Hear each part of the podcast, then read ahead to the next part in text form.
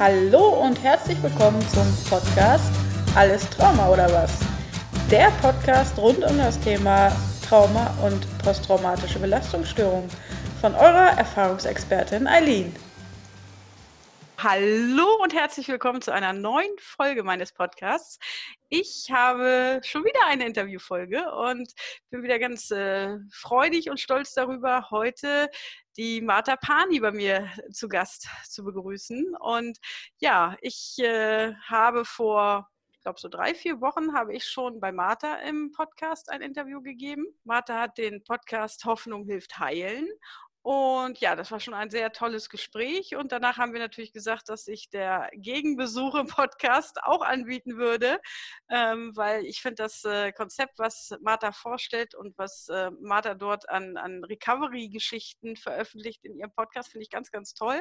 Und deshalb möchte ich gerne mit ihr heute auch noch reden. Und sie wird dann ihr Recovery-Projekt oder ihr vorstellen, ihr Podcast-Projekt vorstellen. Und wir werden sicherlich noch die ein oder andere nette Diskussion haben. Ja, ja, Martha, herzlich willkommen. Hallo Eileen, danke für die Einladung.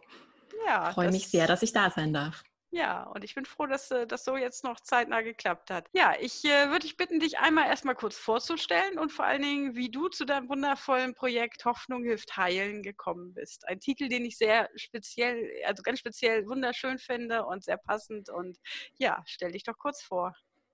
Hm, ja, also ich heiße Martha, komme eigentlich aus Österreich, lebe inzwischen in Deutschland und ähm, bin vom Beruf her Ergotherapeutin.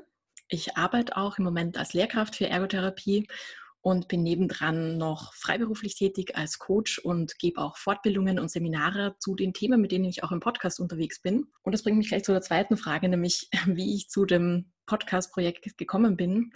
Ähm, das war so, dass ich in meiner eigenen Jugend eine lange ja, wie soll ich sagen, eine lange Geschichte mit psychischen Herausforderungen hatte und ähm, auch lange Zeit einfach Prognosen bekommen habe, die nicht besonders erbaulich waren. Und es ist, hat aber ganz gut geklappt, dass ich wieder auf meine Beine gekommen bin. Ich konnte dann eben Ergotherapie studieren und selber dann im Bereich Psychiatrie arbeiten, wo ich davor Klientin war. Und ich habe dann bei der Tätigkeit festgestellt, dass einfach manches nicht zusammenpasst von dem, wie wir, wie wir professionell mit dem Thema psychische Gesundheit umgehen ähm, und dem, was ich selber erlebt habe auf meinem Weg. Und deshalb habe ich mich dann ein bisschen umgeschaut und bin zum Glück auf das Recovery-Konzept gestoßen. Und ähm, in Recovery geht es ganz viel darum, dass eben Genesung möglich ist, dass Hoffnung wirklich angebracht ist, auch bei schweren psychischen Erkrankungen. Da steckt einfach ganz viel drinnen, wo wir im psychosozialen Bereich einfach auch viel lernen können für unseren Umgang mit psychischer Gesundheit, mit psychischen Herausforderungen. Ja, und deshalb habe ich mich da ein bisschen mehr hinein vertieft und dann festgestellt, das ist noch nicht so bekannt im deutschen Sprachraum, wie ich finde, dass es sein sollte. Und habe deshalb angefangen, einen Podcast dazu zu machen, in dem ich mich mit dem Thema beschäftige. Da ist dann auch das Thema Trauma immer präsenter geworden, weil das einfach, wenn man sich mit Recovery beschäftigt, ähm, irgendwie langsam dann auch dazu kommt, dass man, dass man merkt, psychische Gesundheit und Trauma erleben, das hat schon was miteinander zu tun. Und es ist ganz gut, wenn man sich einfach auch mit dem auskennt. Das war auch so ein bisschen ja der Brückenschlag zwischen unseren beiden Podcast-Themen. Ja, und ich weiß nicht, soll ich noch ein bisschen erzählen, was Recovery insgesamt ist? Weil ja, ich ja, genau. rede ja. zwar so davon, aber man muss ganz ehrlich sagen, dass es einfach im deutschen Sprachraum noch gar kein so bekannter Begriff ist. Also es wird mehr, aber ähm, eigentlich ist es ja auch ein englischer Begriff. Übersetzt bedeutet das so viel wie Genesung oder Wiederherstellung und es beschreibt den Genesungsprozess von einer psychischen Erkrankung. Ähm, wobei Genesung jetzt nicht unbedingt, ähm, nicht unbedingt heißen muss, dass alle Symptome weg sind, die man irgendwie mal gehabt hat von einer psychischen Erschütterung, ähm, sondern dass man einfach wieder Lebensqualität findet. Also es geht mir auch nicht darum, wieder quasi wieder das Leben herzustellen, das man vor einer Diagnose oder vor einer Erkrankung hatte, sondern darum, wieder Lebensqualität herzustellen. Und das kann eben ganz unterschiedlich ausschauen. Das kann sein, dass wirklich auch die Symptome verschwinden, ähm, aber es kann auch sein, dass man einfach lernt, ganz gut mit denen umzugehen und dass die dadurch nicht mehr so belastend werden. Das kann man sich in akuten Krisen meist gar nicht so gut vorstellen, weil die Symptome dann einfach total erdrückend und erschlagend sind und man sich gar nicht vorstellen kann, wie man damit jemals gute Lebensqualität haben soll. Aber aus eigener Erfahrung kann ich inzwischen sagen, dass es einfach ganz gut möglich ist, wirklich ähm, Umgang mit verschiedenen belastenden Sachen zu finden und Strategien zu entwickeln, mit denen man sich dann doch ganz wohlfühlen kann im Leben. Hm, ja, es ist halt nicht wie bei einer körperlichen anderen Erkrankung, wo man eine Pille bekommt und in kürzester Zeit geht es einem besser. Ähm, das ist immer so der, der Anspruch, ähm, den man ja auch oder den viele haben, wenn sie mit irgendeiner psychisch, einem psychischen Problem konfrontiert sind, dass sie denken, jetzt, äh, okay, jetzt äh, fange ich an, mich darum zu kümmern und jetzt geht das alles ganz schnell.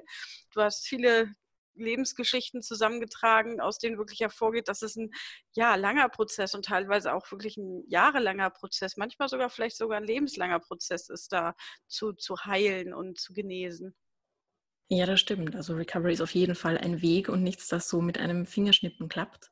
Und es ist aber dafür auch ein Prozess, bei dem man sich selber ganz gut kennenlernt und einfach auch ähm, nicht nur lernt, was vielleicht jetzt gerade nicht mehr so geht, wie es früher mal gegangen ist, sondern was jetzt vielleicht auch geht, was früher nicht möglich gewesen wäre, weil man Dinge anders versteht oder einen anderen Zugang auch zum Leben bekommen kann durch diesen Prozess.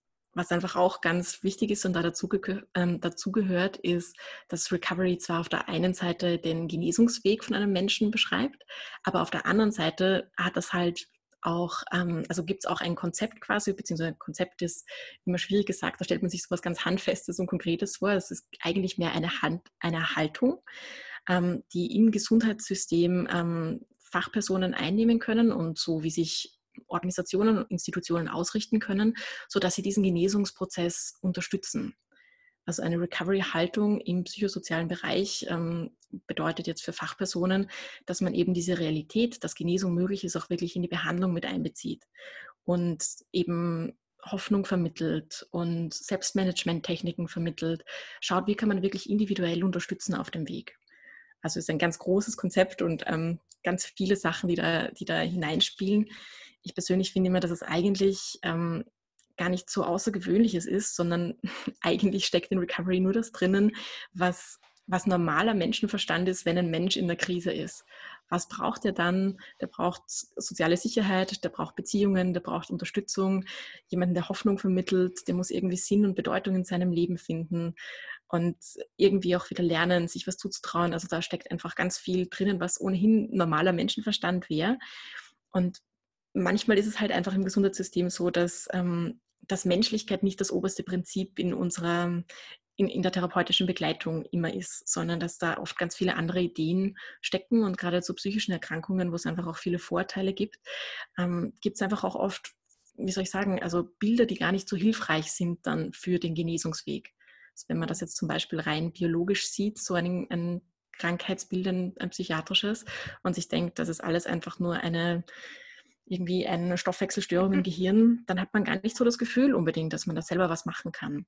Es zeigt ja die Forschung immer mehr, dass diese, diese rein biologischen Bilder einfach nicht stimmen, sondern dass da tatsächlich ja ein bisschen ein traumainformierterer Zugang ein deutlich hilfreicherer wäre. Also wenn man auch einfach die, die Lebensgeschichte mit einbezieht und die, die Umwelt und wirklich schaut, okay, was, was hat der Mensch individuell erlebt, was dahin geführt hat, dass es jetzt so ist, wie es ist da ist ja auch wieder dieses äh, Beispiel, dass man ähm, gerade bei Depressionen denkt, okay, jetzt nehme ich ein Antidepressiva und dann vergehen halt auch alle äh, Beschwerden. Und meistens ist es halt dann ja doch eher der, der Effekt, dass es sicherlich äh, hilft, die Stimmung aufzuhellen, aber die eigentlichen Ursachen der Problematik ähm, völlig äh, außen vor lässt. Und ja, das ist äh, etwas, was mir auch in meinem Weg begegnet ist, dass man da versucht, ähm, ja, mit solchen Mitteln, die halt dafür ausgelegt sind, dass jemand schnell wieder funktioniert, irgendwie daran zu gehen. Aber das ist halt keine Lösung der Probleme der Menschen. Hm. Das stimmt. Also, dass wir sehr auf Funktionieren schauen und auf Leistung und irgendwie dieses dauernde Durchlaufen quasi haben, ist auch irgendwie so ein bisschen ein Gegensatz zum, zum Menschsein, finde ich. Also, mhm. und auch zur Menschlichkeit, wenn, wenn jemand mit einer Verletzlichkeit gerade zu tun hat. Mhm. Da ist Funktionieren nicht alles, worum es gehen sollte. Mhm. Ja, für dich ist ja da gerade so der spannende oder das Spannende, dass du so diese zwei Perspektiven hast. Das Ganze als ehemalige Patientin und jetzt natürlich auch arbeitend tätig in diesem Bereich. Das sind natürlich ein ganz äh, spannende ja, Perspektiven, die man kommt, sicherlich. Ne? Ja, ähm, nämlich einfach, weil das Spannende ist, dass es ja, also es gibt ja in diesem Bereich auf beiden Seiten Herausforderungen. Also und in der mhm. Angehörigen Seite, die ja so die dritte Seite im Trialog wäre, genauso. Also es hat ja jede Seite spezielle Herausforderungen und, ähm, und man kennt aber die von der Gegenseite im Normalfall nicht und hat dann oft das Gefühl, dass man irgendwie nicht ernst genommen wird ähm, und zwar auf beiden Seiten. Und ähm, da ist es, also da erlebe ich als sehr hilfreich für, für das, was ich da, da eben jetzt selber mache mit Recovery, dass ich beide Seiten kenne, mhm. weil ich einerseits in der fachlichen Rolle verstehen kann, was, also was auf der anderen Seite sein könnte oder zumindest Ideen habe, weil ich es ja selber erlebt habe lange Zeit. Und also ich habe ja immer noch mit meiner Verletzlichkeit zu tun. Also das ist jetzt auch nicht, dass, dass ich jetzt ähm, das alles nur hinter mir habe und mich nicht mehr um meine eigene psychische Gesundheit kümmern müsste, sondern das ist für mich immer noch ein Weg auch.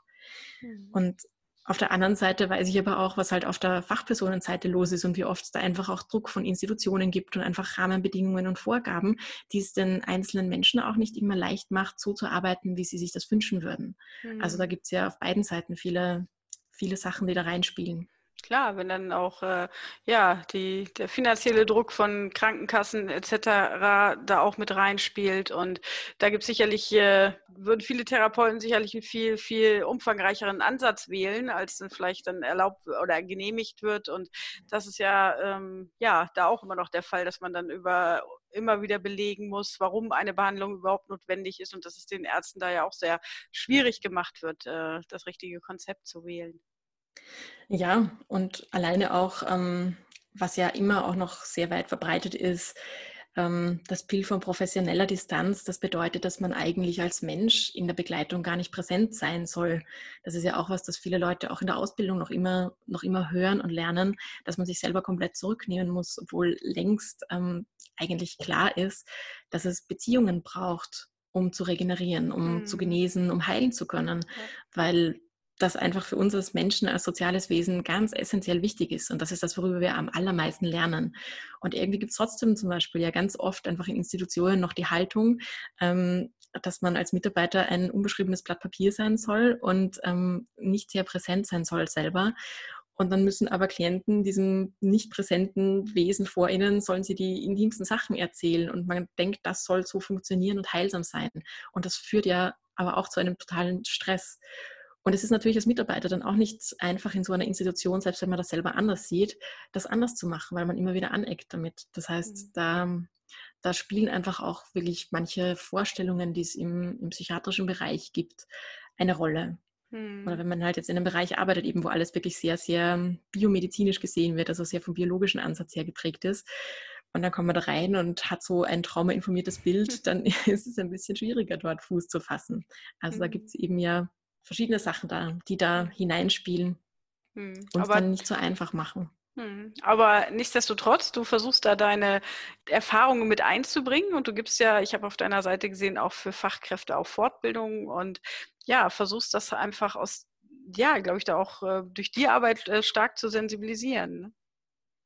Ja, weil das Schöne ist nämlich, dass ich schon der Meinung bin oder das so erlebe, dass ich, ähm, dass die Tendenz schon auf jeden Fall in eine sehr, wie soll ich sagen, gute Richtung geht oder zumindest in was, was mir Hoffnung und Mut macht. Also eben gerade mit dem, dass eigentlich klar ist, Teilhabe ist immer wichtiger, die mit Einbeziehung von Peers, von ähm, Genesungsbegleitung, also von Menschen mit eigener Krankheitserfahrung, die dann im System wirklich auch als Mitarbeiter ähm, beraten auf Augenhöhe und diese betroffenen Perspektive einfach auch einbringen können, diese erfahrenen Perspektive. Also da passiert schon ganz viel in eine Richtung, wo ich mir denke, also ich habe echt die Hoffnung, dass wir so gerade dabei sind, den Beginn von einer neuen Wende im Bereich Psychiatrie mitzuerleben, wo es wirklich wieder darum geht, auch menschlicher mit psychischen Herausforderungen umzugehen. Mhm. Und das, ja, zieht sich ja in vielen Bereichen durch und ich, also wir haben vorher ja im Vorgespräch auch ein bisschen darüber gesprochen, dass wir uns über Diagnosen unterhalten mhm. wollen würden.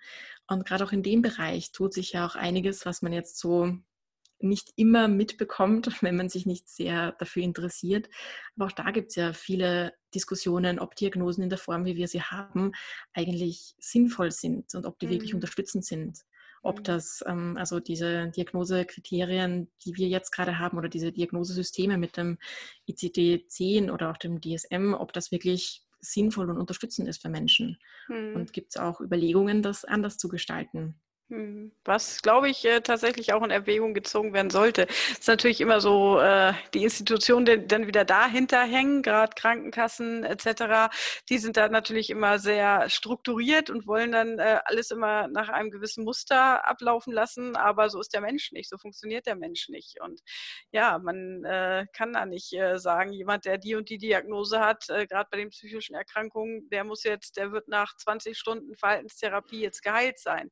So strukturiert funktioniert es nun mal nicht. Und das ist natürlich schön, wenn man dann hört, dass es da auch endlich mal andere Tendenzen gibt. Hm. Ja, wobei ich da leider sagen muss, das sind noch Tendenzen und ich fürchte, bis sich das wirklich in die Praxis umsetzt, wird das eine Weile dauern. Aber ich finde es alleine sehr schön zu merken, dass es diese, ähm, diese Diskussionen wirklich auch in den Fachkreisen gibt und dass das nicht mehr so unkritisch gesehen wird mit Diagnosen, sondern mhm. eben, dass es Initiativen gibt, die zum Beispiel sich für traumainformierte Alternativen einsetzen. Also dass man einfach nicht mehr ähm, nicht mehr versucht, unbedingt ein, irgendeine psychiatrische Diagnose zu geben, sondern auch das wirklich aus einer traumainformierten Perspektive anzuschauen. Was sind eigentlich jetzt die, die Einschränkungen, die da sind und was hat auch dazu geführt? Weil ich glaube, dass, also ich glaube, dass Diagnosen ganz oft vermitteln, dass was mit einem falsch ist. Ich glaube, dafür wären sie eigentlich nicht da, sondern eigentlich sind sie ja auch eigentlich wären Diagnosen ja dafür gedacht, ein bisschen mehr Struktur und Orientierung zu geben, sowohl für die Fachpersonen als auch für Menschen mit eigener Herausforderung, dass man so ein bisschen eine Idee hat, okay, was ist denn da mit mir los? Und man weiß dann, das betrifft nicht nur mich, sondern das haben auch andere Leute, weil das, das Kind hat quasi einen Namen. Also es kann ja auch sehr, sehr erleichternd sein, eine Diagnose zu bekommen. Und ich fürchte aber, dass das, was relativ oft passiert, dass halt ganz viele Bilder mit Diagnosen zusammenhängen. Dass mhm. das Menschen Bilder im Kopf haben und wenn man dann eine Diagnose bekommt, dass man anfängt, sich mit diesen Bildern selber halt dann irgendwann schon zu identifizieren. Ja, ich habe letztens in einer Facebook-Gruppe zum Beispiel auch ähm, eine Schilderung gelesen. Da ist eine Dame mit ja, diversen Diagnosen konfrontiert worden und Schlüsselnummern und unter anderem auch irgendeine Art der Persönlichkeitsstörung, ich weiß jetzt nicht mehr genau welche. Und sie war so am Boden zerstört deshalb und es las sich so, als ob das jetzt so das absolute Schicksal ist und sie ja überhaupt nichts dagegen machen kann. Also so, ja, so deshalb hatte ich halt auch als Titel heute äh, gewählt, Diagnose, Schicksal oder Chance. Ähm, ja, das ist äh, für viele ist es tatsächlich so manifestiert mit einer Nummer oder einer Diagnose, dass sie das niemals verändern können. Und das finde ich halt so schade. Und ja, da ist dann der Bogen aus dem Recovery-Konzept ja wieder geschlagen, dass man, dass es halt nicht Schicksal ist, sondern dass man immer die Chance hat, auch ähm, ja, andere Wege dann zu gehen, wenn man erstmal eine Diagnose hat. Ja, ich, also ich habe das ja selber auch erlebt. Also wie ich meine erste Diagnose bekommen habe. Also ich meine, ich muss ehrlich sagen, für mich war das damals extrem erleichternd, eine Diagnose zu bekommen. Also zumindest die erste, weil eben ich endlich einen Namen hatte für das, was was davor mich schon so lange gequält hat und auch so dieses Gefühl von, okay, ich bin nicht alleine damit. Also ich so ein bisschen das, was ich vorhin, vorhin schon so angerissen habe. Ähm, und es ist mir aber auch so gegangen, dass ich gar nicht gewusst habe, dass ich daran noch was verändern kann oder dass das jetzt noch nicht ganz fix ist, die Diagnose. Und das, also ich glaube, das hat ganz viel mit dem zu tun, wie wir, wie wir einfach auch gesellschaftlich auf Diagnosen schauen oder wie wir, wie wir so gewohnt sind, damit umzugehen. Also wir haben ja so, muss man sagen, soweit, so wie ich das beurteilen kann oder mitbekommen, im deutschen Sprachraum einfach eine relative Ärztehörigkeit. Also dass wir mhm. sehr ähm, Ärzte, wenn die was sagen, dann ist das, ähm, ist das wie Gesetz oft und man nimmt das total ungefragt an. Und eine Diagnose wird halt dann als was genommen, das halt eine fixe Größe ist und wo man davon ausgeht, okay, so ist das jetzt, das hat jetzt einen Namen und jetzt kann ich nichts machen. Das hat er gesagt, das habe ich jetzt. Puh, es ist so wie wenn ich, ähm, weiß nicht, wenn ich jetzt die Grippe habe, kann ich jetzt auch nichts machen, dann habe ich jetzt die Grippe. Und ich kann mich dann schon darum kümmern, dass ich mich bestmöglich um diesen Genesungsprozess kümmere. Aber das, ähm, bei Grippe weiß man das eher, was man da tut, als wenn man jetzt ähm, die Diagnose Borderline bekommt oder eine mittelgradige depressive Episode oder was auch immer. Also da hat man einfach mehr Vorstellung, was man dann noch machen kann. Und ähm, das muss man eben bei psychischen Erkrankungen dann erst irgendwie lernen, dass man da selber noch was machen kann auch. Mhm. Und gleichzeitig muss man aber auch mal, wenn man das ein bisschen kritisch betrachten möchte, mit den Diagnosen dazu sagen, dass halt psychiatrische Diagnosen nicht so eine feste Größe sind, wie das jetzt verschiedene ähm, somatische Erkrankungen sind. Also wo man zum Beispiel das anhand von Blutwerten wirklich festmachen kann. Also alleine wenn man sich anschaut, wie wie diagnostiziert wird, das passiert ja viel über Gespräche, das heißt entweder über die Fremdeinschätzung von jemand anders oder manchmal auch über Einschätzungsbögen, die man selber ausfüllt. Aber das hat einfach sehr viele subjektive Sachen drinnen. Das ist jetzt nicht, dass man sagen kann, das ist ganz objektiv und jeder Mensch, der das jetzt so erzählen wird, wird von jedem Behandler immer dieselbe Diagnose bekommen. Hm. Also ganz viele Menschen bekommen ja auch ganz viele unterschiedliche Diagnosen oder dann noch eine dazu. Und also das ist ja oft auch so ein, also es, man, man merkt es, wenn man sich mehr damit beschäftigt, dass da einfach ganz viel auch nicht so klar ist, wie man das denken wird. Und wenn man sich zum Beispiel anschaut, dass, ähm, dass Homosexualität bis in den 90ern eine psychiatrische Diagnose war, dann weiß man auch, dass Diagnosen nicht stabil sind. Das ist einfach, also das hat ganz viel mit dem Zeitgeist zu tun und da verändert sich viel und vieles, was wir früher als krank eingestuft haben, haben wir inzwischen gelernt, ist es gar nicht mehr. Im Moment gibt es zum Beispiel bei der Schizophrenie eine ganz große Diskussion, ob es dieses Krankheitsbild in der Form überhaupt eigentlich gibt. Und ähm, und das existiert jetzt ja auch schon seit Jahrzehnten und wird inzwischen von vielen Leuten zumindest kritisch hinterfragt, weil das auch eine Diagnose ist, die mit ganz vielen Bildern einhergeht, die man, hm. mit denen man dann konfrontiert ist. Ja, und siehst du, und äh, einige Diagnosen werden mit der Zeit, äh, die es schon sehr lange gibt, werden mit der Zeit revidiert und andere werden auch konkretisiert. Ich finde jetzt gerade bei der PTBS, ähm, die ja auch erst äh, seit rund äh, ja, 30 Jahren eigentlich überhaupt ähm, als, als äh, thematisiert wird, auch in der Medizin, dass äh, da jetzt auch die Konkretisierung, die Komplex äh, äh PTBS auch äh, im nächsten ICD-10 angeblich oder sehr wahrscheinlich mit aufgenommen wird, was halt ähm, auch ja, Lebensgeschichten, die von, von frühkindlichen Traumatisierungen gekennzeichnet sind, viel besser abdeckt als jetzt diese klassische PTBS-Diagnose bisher. Deshalb, also als ich die dann irgendwann mal bekommen habe, dachte ich auch, ja, hm, okay, es ist eine Nummer, ich kriege darüber gewisse äh, Möglichkeiten, gewisse Therapien zu machen, aber es passt halt immer noch nicht 100 Prozent. Und davor, bei mir waren davor auch einige Diagnosen, wo ich sagte, okay, das äh, ja, konnte ich mich nicht wirklich mit identifizieren. Und ähm, aber so ist, wie gesagt, an dem Beispiel PTBS, da wird es sich äh, mehr konkretisieren und vielleicht haben wir äh, tatsächlich in, in 20 oder 30 Jahren auch äh, gerade diesen Traumaaspekt auch noch mehr irgendwo in, in äh, gerade bei psychischen Erkrankungen mit, ähm, ja, dass der sich da auch widerspiegelt. Mhm. mhm. Ja, ich glaube auch, dass das was total Wichtiges wäre. Also ähm, das ist was, das ich einfach auf meinem eigenen Weg für mich so festgestellt habe, dass das so einen ganz massiven Unterschied für mich gemacht hat, wie ich verstanden habe, dass das nicht irgendwie willkürliche Symptome sind, die ich erlebe, sondern dass das eigentlich Reaktionen sind auf Sachen, die einfach nicht gut gelaufen sind in meinem Leben, in meiner Kindheit. Ich habe mich zum Beispiel ganz, ganz lange Zeit sehr falsch gefühlt mit den Diagnosen, die ich bekommen habe, einfach mit, mit den Einschränkungen, die ich hatte und den ganzen Symptomen, die ich erlebt habe. Also ich war einfach wirklich lange Zeit auch mit Behindertenstatus und mit Arbeitsunfähigkeit ganz lange Zeit und auch der Prognose, dass das niemals anders werden wird. Und, ähm, und in der Zeit habe ich mich sehr, sehr falsch gefühlt und hatte das Gefühl, da, da stimmt was nicht und ich bin wirklich krank. Hm. Und irgendwie hat sich dann mein Gefühl jetzt so im, im Laufe der, der letzten Jahre dann sehr verändert, weil, weil ich mich eben auch mehr mit dem Thema Trauma auseinandergesetzt habe und ich habe auch dann am Schluss eine posttraumatische Belastungsstörung als Diagnose bekommen. Und in der Auseinandersetzung mit Trauma ist dann für mich immer deutlicher geworden, dass eigentlich diese Sachen, die man da erlebt, dass das ja nichts Falsches ist. Also das sind ja einfach nur Sachen, die Reaktionen auf was also auf Erlebnisse, die früher war, mal waren mhm. und die halt nicht abgespeichert werden konnten, als die sind erledigt. Ja. Also das ist jetzt vorbei, sondern das hat ja ganz viel damit zu tun. Also du hast es ja in deinem Podcast, soweit ich weiß, ja auch schon einige Male erklärt und ist immer wieder Thema, dass ja das Schwierige ist, dass man einfach noch nicht weiß, dass, dass belastende Sachen vorbei sind und das System immer noch drauf reagiert. Hm. Und wir ja, stecken halt hoch, hochkörperliche Prozesse halt ja. auch dahinter. Und äh, das wird äh, oft auch außer Acht gelassen, ja.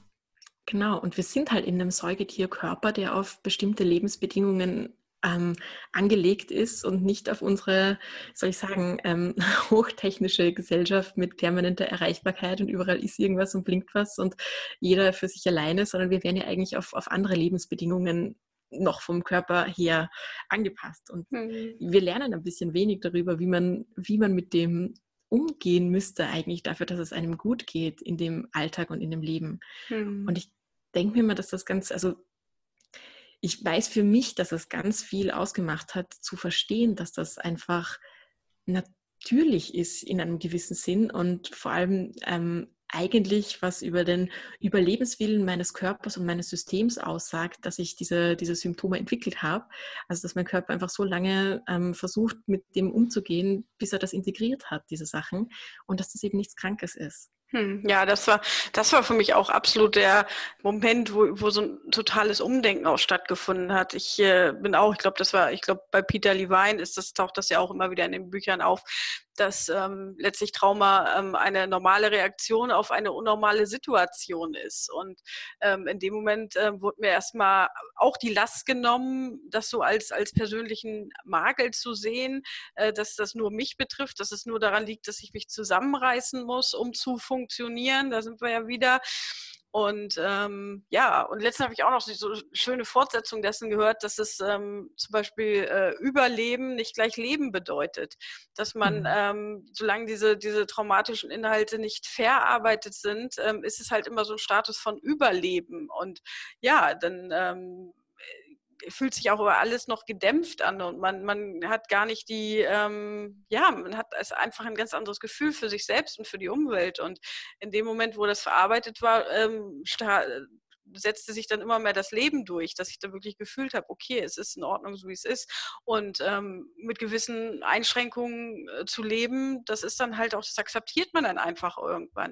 Und dann hat man auch nicht mehr diesen Anspruch an sich, ähm, zum Beispiel ähm, jetzt ähm, 110, 120 Prozent geben zu müssen und sagt man, okay, mein Nervensystem ist anders als bei anderen Menschen und ich reagiere schneller auf Stress, also versuche ich das so ein bisschen den Gegebenheiten auch anzupassen. Sicherlich ähm, immer dann das noch weiter auszuweiten, aber ja, da nicht, nicht zu viel von sich selber zu verlangen. Mhm. Ja, man kann es dann auch leichter annehmen, für mein Gefühl. Also auch so wie du das jetzt erzählt hast, ist ja, dass das davor mit ziemlichem Leidensdruck einfach verbunden war, oder? Mhm, also ja. mit dem Gefühl, sich falsch zu fühlen und eigentlich diese hohen Anforderungen an sich selber zu haben, trotzdem das irgendwie hinkriegen zu müssen, weil man es so als persönlichen Makel empfindet. Und ich glaube, das ist was, das nicht nur wir beide kennen, sondern das ganz viele Menschen eben kennen. Und was das so ein so einen total unnötigen zusätzlichen Leidensdruck ausmacht. Also das ist so das, was ich auch so schade finde, dass es so ein, ein unnötiges Leiden gibt von, von einfach diesen Beurteilungen her, dass das jetzt falsch ist, was man gerade erlebt. Und es ist aber total verständlich, wenn man das erlebt, weil wir halt in einer Gesellschaft leben, die so leistungsorientiert ist und die mhm. so wenig darüber weiß, wie das mit menschlicher Verletzlichkeit so ist und mit, mhm. mit ähm, dem, was wir eigentlich brauchen, dafür wirklich, dafür, dass wir wirklich gut leben können. Mhm. So, also eben nicht nur überleben, so wie du sagst, sondern, sondern leben. Mhm. Aber viele, wenn man, also jetzt wo ich so ein bisschen Gespür dafür bekommen habe, merke ich eigentlich auch mal, wie viel, wie viele andere Menschen aber in diesem Überlebensmodus sind. Und das ist ziemlich, ziemlich fatal. Also, dass die sich gar nicht ähm, oder also die sich dann erst irgendwo diese Fragen stellen, wenn es halt zu spät ist, wenn sie in einer tiefen Depression stecken oder äh, wenn dann die Diagnose irgendwann ins Spiel kommt ähm, und, und sie dann gezwungen sind, irgendwo ja was zu ändern, ähm, aber halt im Vorfeld noch nicht äh, ja, dass äh, da irgendwie mal auf die Idee kommen, da vielleicht äh, schon vorher zu reagieren, hm, weil sie immer diesen Anspruch haben, ich muss funktionieren. Ich glaube auch, dass das sehr, sehr viel verlangt ist, davor schon zu reagieren. Mhm. Also ich muss ehrlich sagen, ich habe inzwischen ja einige Krisen durch und ähm, ich brauche trotzdem immer noch einen gewissen Leidensdruck, um zu reagieren, weil einfach dieses, also ich meine, man hat diesen Leistungsanspruch. Im Normalfall hat man sich den nicht ausgedacht selber und nee. sich gedacht, das ist total super und lustig, das mache ich jetzt mal, sondern der sitzt ganz tief drinnen, weil das eine ganz wichtige Überlebensstrategie war. Mhm. Und die springt halt schnell an und das braucht halt ganz viel Übung und Fingerspitzengefühl und auch für mein Gefühl oder zumindest in meiner Erfahrung auch immer wieder mal auf die Nase fallen, um es dann wieder besser justieren zu können. Und es wird, finde ich, schon bei jedem Mal leichter, dann schneller zu reagieren. Aber ich weiß nicht, ob das, also ob man sich diese Fragen stellt ähm, und, und sich so tief die Sachen anschaut, die einfach nicht gut gelaufen sind, wenn man keinen Leidensdruck hat, weil einfach so viele harte Gefühle damit zusammenhängen.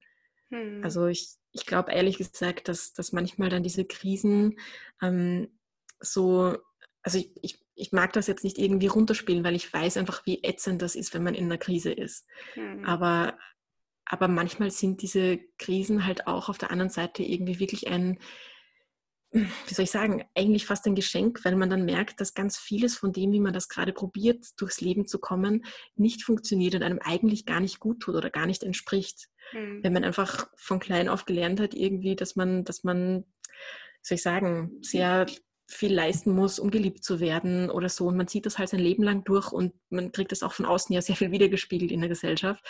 Und dann kommt man irgendwann drauf, okay, Moment, aber eigentlich geht es mir nicht gut damit und das überfordert mich und ich fühle mich nicht wohl. Dann ist so eine Krise was, das einem das mal zeigen kann auch. Und mhm. das einem auch die Chance gibt, da ein bisschen nachzujustieren. Genau, das ist es. Das ist dann die Chance, auch äh, ja, das zu reflektieren, was vielleicht dazu geführt hat, dass man so einen hohen Anspruch zum Beispiel an sich hat. Ne? Das stecken ja meistens auch ähm, tatsächlich Muster, die sehr früh erlernt werden hinter. Hm.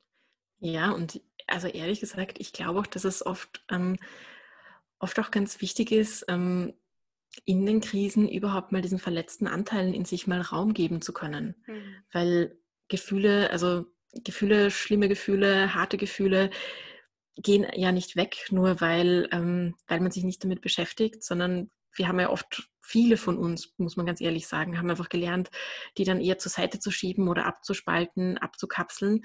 Und damit gehen die aber nicht weg, sondern machen halt dann auf anderer Seite irgendwo Probleme, dass man, man bekommt Magenschmerzen, man kann nicht mehr schlafen, man hat immer wieder mit Rückenschmerzen zu tun oder was auch immer halt dann die Symptome sind. Mhm. Aber irgendwie glaube ich, dass es auch, äh, soll ich sagen, dass es manchmal gar nicht so schlecht ist, wenn, wenn dieses sich, ähm, sich so verletzt fühlen mal Raum bekommt.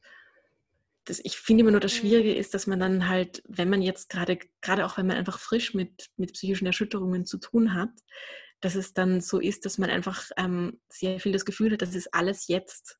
Also all dieser Schmerz und all diese Sachen sind jetzt. Hm. Man hat dann nicht so den, die, die, Perspektive, dass es sich ändern kann. Also das ist, äh, das ist so, so was Endgültiges, wenn man sich so fühlt. Also man, also so ging es mir in den schlimmsten Zeiten, habe ich es eigentlich kaum für möglich gehalten, dass es sich ändern kann. Und da war so, aber so, so ein ganz, ganz kleines Licht der Hoffnung. Deshalb finde ich deinen, deinen Titel von deiner Seite auch so schön so ein ganz kleines Licht der Hoffnung, dass das sich auch verändern kann. Also das, das habe ich, das ist nicht weggegangen und von daher, und dem bin ich dann immer gefolgt. Also, dass ich diese Veränderung ähm, für, doch irgendwo in, tief innen auch für möglich gehalten habe. Sonst, ähm, ja, sonst wäre es hoffnungslos gewesen im wahrsten Sinne des Wortes. Dann hätte ich auch äh, vielleicht einfach auch gar nicht mehr weitergemacht. Aber dieses, dieses, dass es sich etwas ändern kann, das hat mich eigentlich immer getragen. Mhm.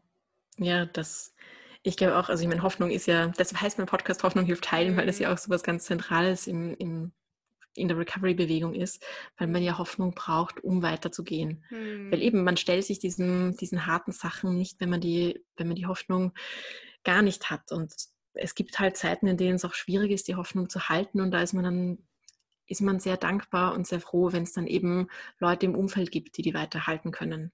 Jetzt hm. nicht im Sinn von einem platten Optimismus, weil das hilft einem auch sehr wenig. Aber dafür finde ich es dann eben ganz gut zu wissen, es gibt Leute, die diesen Weg schon gegangen sind und die davon erzählen können und die einfach auch wirklich Krisen erlebt haben und auch diese wirklich finsteren Phasen, in denen das eben total schlimm ist und man überhaupt keine Idee hat, wie es weitergehen könnte oder soll oder wie das jemals wieder besser werden kann und wo es dann trotzdem irgendwann besser geworden ist. Hm.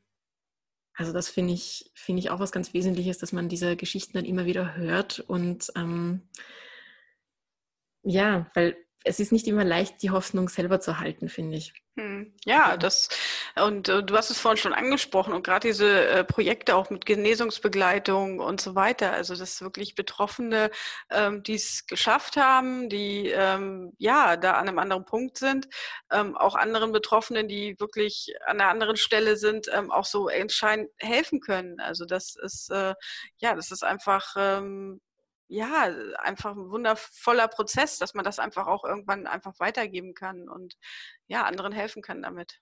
Mhm. mhm das stimmt. Mhm. Ja, und, ähm, und das ist auch das, was, ähm, was ich sehr schön finde, dass man eben mit der Zeit, mit was man sich nicht, wie soll ich sagen, wahrscheinlich am Anfang oft nicht vorstellen kann. Und man hofft ja auch meistens, dass nicht so viele Krisen kommen, dass man das lernen muss. Aber dass einfach, wenn man wirklich mit Krisen zu tun hat, dass man dass man schon Strategien entwickelt, wie man damit dann umgehen kann. Mhm. Und ähm, was ich vorhin eben auch so ein bisschen gemeint habe mit diesem, dass man einfach am Anfang noch nicht, also nicht weiß, dass nicht alles nur jetzt ist, ist das, ich weiß nicht, kennst du das Konzept von emotionalen Flashbacks? Mhm, ja. Also das war für mich so was ganz, ähm, ganz Wichtiges auch nochmal zu verstehen, dass, dass einfach Gefühle, die man spürt, dass die nicht immer halt aus der jetzigen Zeit kommen müssen. Mhm. Also einfach, weil das ja dann bedeutet, also für mich ist es zum, zumindest immer so, dass ich mir denke, okay, wenn, ähm, wenn das alles jetzt ist dann, und ich bin ganz identifiziert damit, dann ist es auch total schwierig, damit, ähm, damit heilsam und gut umzugehen, weil das dann manchmal auch überwältigend ist. Und dann mhm. hilft schon sehr auf die Ebene von Körperempfindungen zu gehen und so. Ähm, also damit kommt man, kommt man, finde ich, deutlich besser durch, wenn man es wirklich in den Körper bringt. Das ist halt auch mhm. einiges an Übung. Aber auf der anderen Seite erlebe ich immer wieder als was ganz, ganz Heilsames, wenn man versteht, dass manche Sachen einfach auch, ähm, also ich nenne es jetzt mal ganz, ganz pauschal Kindergefühle, also dass es einfach Gefühle von, von Situationen sind, die ich als Kind erlebt habe. Mhm. Und wenn ich dann jetzt in so einem, in so einem Ding, wo ich mich zum Beispiel total falsch fühle und ich habe eigentlich gar keinen Grund, mich gerade so zu fühlen oder ich fühle mich total klein und hilflos und überfordert vom Leben, dass, mhm. dass ich dann jetzt weiß, das ist nicht, weil irgendwas jetzt komisch oder falsch wäre, sondern offensichtlich meldet sich einfach ein altes Gefühl. Mhm. Und dann bin ich nicht mehr so überflutet und davon, sondern dann, dann gibt es sowas wie einfach einen Teil in mir drinnen, der sich jetzt so fühlt und einen anderen Teil, der wahrnimmt, dass sich der andere Teil so fühlt und der dafür da sein kann. Mhm. Also sowas so im Sinn von ein bisschen wie nachbeeltern ist, glaube ich, so das Fachwort dafür. Aber dass man einfach dann für sich selber da sein kann. Mhm. Und das sind Sachen, die man halt dann unterwegs lernen kann und entwickeln kann und was einfach auch ganz viel ähm, Entlastung bringen kann, eben diese Zusammenhänge zu verstehen. Mhm.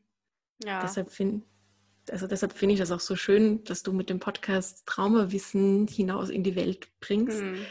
weil ich glaube, dass das einfach wirklich was ist, das ganz, ganz essentiell dazu beiträgt, dass man einfach sich selber besser verstehen kann. Und wenn man sich selber besser verstehen kann, weil man einfach versteht, dass das gar nicht falsch ist, was in einem abläuft, mhm. sondern dass das total richtig ist und einfach halt nur ein Ausdruck ist von dem, dass lange Zeit Sachen uns verletzt haben und uns wehgetan haben und wir damals einfach um, uns, um unser Überleben kümmern zu mhm. müssen und da nicht viel andere Strategien hatten, mhm. dass, dass das halt jetzt die Auswirkungen sind, aber nichts daran falsch ist und wir es jetzt, jetzt andere Wege finden können. Hm. Ja, ich finde gerade in dem Zusammenhang einfach auch gut, dass auch das Thema Entwicklungstrauma immer mehr in den Fokus äh, tritt. Und das, dann sind wir wieder bei der Entwicklung, also bei der, bei der Weiterentwicklung auch von Diagnosen. Denn ähm, klassische PTBS ist ja nun geknüpft an eigentlich eher Schocktraumata, sprich einmalige Situationen, Krieg, Vergewaltigung, Gewaltverbrechen und, und, und das ist ja eigentlich eher darauf gemünzt, aber alles, was jetzt ähm, im Prozess des Aufwachsens tatsächlich an, an vielen unter Umständen kleinen traumatischen Ereignissen passiert. Also wenn ein Kind, keine Ahnung, einmal kurz alleine gelassen wird ähm, und eine Reaktion zeigt, ähm, dann ist das sicherlich nicht kritisch. Aber wenn ein Kind gerade in einer äh, ganz bestimmten Entwicklungsphase immer und immer wieder, immer wieder alleine gelassen wird, dann erzeugt es genau ähnliche ähm, Reaktionen wie eine, eine Schocktrauma dass es halt ähm, ja von den, von den Symptomen sich später kaum unterscheidet, aber halt die Ursache doch irgendwo anders liegt. Und, und das finde ich auch gut, dass das jetzt auch immer mehr in den Fokus rückt. Ja, ich auch. Also weil eben diese Bindungsverletzungen, das hat einfach ganz viele Auswirkungen dann auf das, wie wir das Leben wahrnehmen. Und gerade wenn wir von Überleben und Leben sprechen, dann ist man halt als Kind, wo man so abhängig ist von seinen Bezugspersonen, mehr am Überleben als am Leben. Und wenn man immer nur Überleben lernt, dann ist Leben, was das oft so fern ist, dass man da gar keine Vorstellung hat, wie sich das anfühlen könnte. Hm, also, hm. also ich bin selber auch noch dabei, das mit dem Leben zu erkunden, weil das hm. mit dem hm. Überleben habe ich inzwischen ganz gut drauf und das ist oft ja auch, muss man auch mal ganz ehrlich sagen, das ist eine ganz gute erste Fähigkeit. Also hm. gut, wenn man es geschafft hat zu überleben und dann die Neugierde entwickeln zu können, wie das jetzt mit dem Leben so gehen könnte, wie das, wie, wie lebendig sein so sein kann, dass es auch wirklich Freude macht und dass man sich wohlfühlt damit. Mhm. So. Ja, Und da hat mir auch immer wieder geholfen, mir einfach äh, positive Beispiele auch zu, zu suchen. Und ähm, deshalb ist, äh, ja, sind, ist auch, kriegen wir wieder den Bogen zu deinem ähm, Podcast. Ne? Da sind so viele gute Beispiele an Geschichten. Sicherlich da, ne? wir sind alle noch äh, im, im, im, Fluss, auch äh, in der Entwicklung und letztlich ist niemand irgendwann fertig und kann sagen, jetzt bin ich ne, der perfekte Mensch. Jeder hat immer noch mal mit, ähm, ja, Schicksalsschlägen oder mit Krisen zu tun, die er dann wieder neu bewerten muss und meistern muss. Aber es ist halt möglich und deshalb finde ich, ja, das einfach schön, wenn so Erfahrungsgeschichten auch gesammelt werden und äh, wo man dann immer so ein bisschen das Positive auch einfach für sich rausziehen kann. Das ist eine schöne Sache. Mhm, danke. Ja, ich, also ich freue mich auch immer wieder über Recovery-Geschichten, die ich höre oder lese und über Menschen, die eben ihre Geschichte erzählen, so wie du das ja auch schon gemacht hast. Und mhm. ja, ich finde auch, dass das was ist, das sehr bestärkend sein kann und sehr, sehr unterstützend einfach. Eben auch, um, um Hoffnungsfunken zu sehen. Mhm. Weil ich glaube, manchmal, manchmal ist es halt schwierig, auch gute professionelle Unterstützung zu bekommen und ähnliche Dinge und von außen auch wirklich eben Menschen zu haben, die sich damit auskennen und einem wirklich glaubhaft sagen können, das kann wieder besser werden. Das mhm. ist vielleicht jetzt eine Zeit lang wirklich, wirklich unangenehm und wirklich anstrengend, aber das kann wieder besser werden. Und ich finde immer, wenn man das hört bei anderen Menschen, dass sie das erlebt haben, dass das, dass das einfach einem selber auch dieses Gefühl geben kann von, zumindest von der Frage von, könnte das vielleicht bei mir auch so sein, mhm. wenn die mhm. das so erzählen. Mhm. Und ich finde, das ist schon, schon extrem viel wert und extrem wichtig. Mhm. Das stimmt. Ich habe auf deiner Homepage ein ganz, ganz tolles Zitat vorhin gelesen, ähm, in den Erklärungen, was Recovery ist. Und ja, das möchte ich an dieser Stelle einfach nochmal kurz vorlesen, weil ich das einfach so, so passend auch finde. Ähm, darin liegt das Paradox von Recovery. Indem man akzeptiert, was man nicht tun oder nicht sein kann, beginnt man zu entdecken, wer man sein und was man tun kann. Recovery ist ein Prozess, ist ein Lebensstil.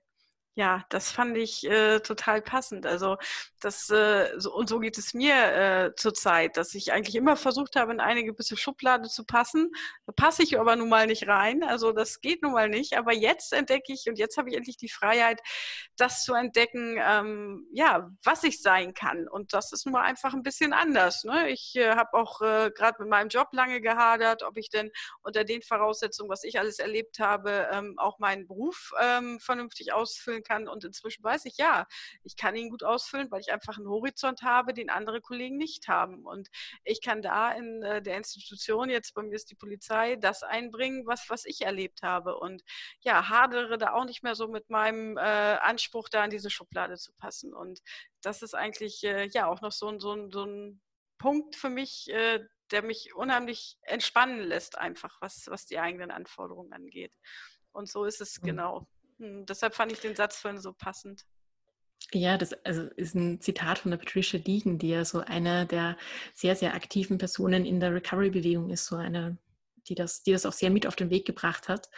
Und fand ich jetzt total schön, was du da erzählt hast eben und dass du das so auch auf dein Leben umlegen kannst. Mhm. Also ich, ich erlebe das bei mir auch sehr ähnlich, dass ich auch lange Zeit überlegt habe, ob das eigentlich was ich damit jetzt machen kann mit meiner eigenen Erfahrung und immer wieder dieses Gefühl auch ist von, passe ich da eigentlich rein und wie, wie funktioniert das eigentlich für mich in der Welt? Und ich merke auch, dass es, dass es einfach ein anderes Gefühl ist, wenn ich mir wenn ich mich mit mir beschäftige und wirklich feststelle, okay, aber manche Sachen kann ich nur machen, weil ich die Erfahrung gehabt habe, die ich gehabt habe. Also meine ganze, meine ganze selbstständige Tätigkeit basiert jetzt auf meiner, auf meiner eigenen Erfahrung. Mhm. Und, ähm, und obwohl das manchmal total anstrengend war, ich nicht weiß, ob ich mir das nochmal aussuchen würde, wenn ich die Wahl hätte. Das muss ich schon sagen, weil so ein Weg ist schon mitunter einfach extrem kräftezehrend. Und wenn man die Wahl hätte, einfach nur entspannt durchs Leben zu gehen, das würde ich inzwischen nehmen. Also, mhm. aber, aber ich würde auch diese Schätze eigentlich nicht missen wollen auf der anderen Seite, die halt mhm. daraus entkommen, wenn man, wenn man so einen Weg geht. Und man, man entwickelt einfach andere Sachen, die man sonst nicht, nicht entwickelt hätte wahrscheinlich. Mhm. Also und hilft damit und hilft damit vielleicht halt auch Menschen, äh, ne, die in einer ähnlichen Situation sind, dass man, äh, wenn man das wirklich so, das, was einem als Weg mitgegeben wurde, dann doch in so etwas Positives umwandeln kann. Das ist einfach, ähm, ja, das ist Recovery eigentlich, genau. Hm. Ja, schön. Ja, liebe Martha, genau, du gibst das, äh, was du äh, gelernt hast, auch mit. Also du bist nicht nur Coach für Fachpersonen, sondern ich habe gesehen, du gibst auch Recovery Coaching an sich. Also wer da Interesse hat, ich werde die Seite von, von dir natürlich in den Show Notes verlinken und wer da noch mehr, ja, einfach zu dem Thema wissen möchte, da empfehle ich deinen Podcast ganz äh, von Herzen und sind auch interessante Interviews dabei, auch äh, ja mit Fach, anderen Fachkräften Interviews und die haben doch auch bei mir äh, einige Groschen noch zum Fallen gebracht. das freut ja. mich sehr. Ja. Vielen Dank. Ja, ich danke dir für das Interview. Es war wieder eine sehr schöne Zeit mit dir. Also das erste Interview war schon toll und ja, das ist äh, freut mich. Und wenn man da wirklich äh, in so gleiche Richtungen guckt, das ist einfach immer wieder schön, Menschen zu treffen, die da ja Ähnliches machen. Hm. Das stimmt, das freut mich auch sehr. Also, wie du ja weißt, ich habe mich auch sehr gefreut, wie ich deinen Podcast entdeckt habe. Und mhm. ja, ja. finde das schön, dass wir da beide unterwegs sind mit unseren Themen und bin gespannt, wo sich die vielleicht in Zukunft auch nochmal kreuzen werden. Das stimmt, genau. Und fürs Erste danke ich dir. Mach's gut. Danke, Eileen. Mach's gut. Ja, das war das Interview mit Martha. Ich hoffe, es hat euch gefallen und ja, freue mich wie immer, wenn ihr mir eine Rückmeldung gebt ähm, und äh, freue mich schon auf das nächste Mal. Tschüss.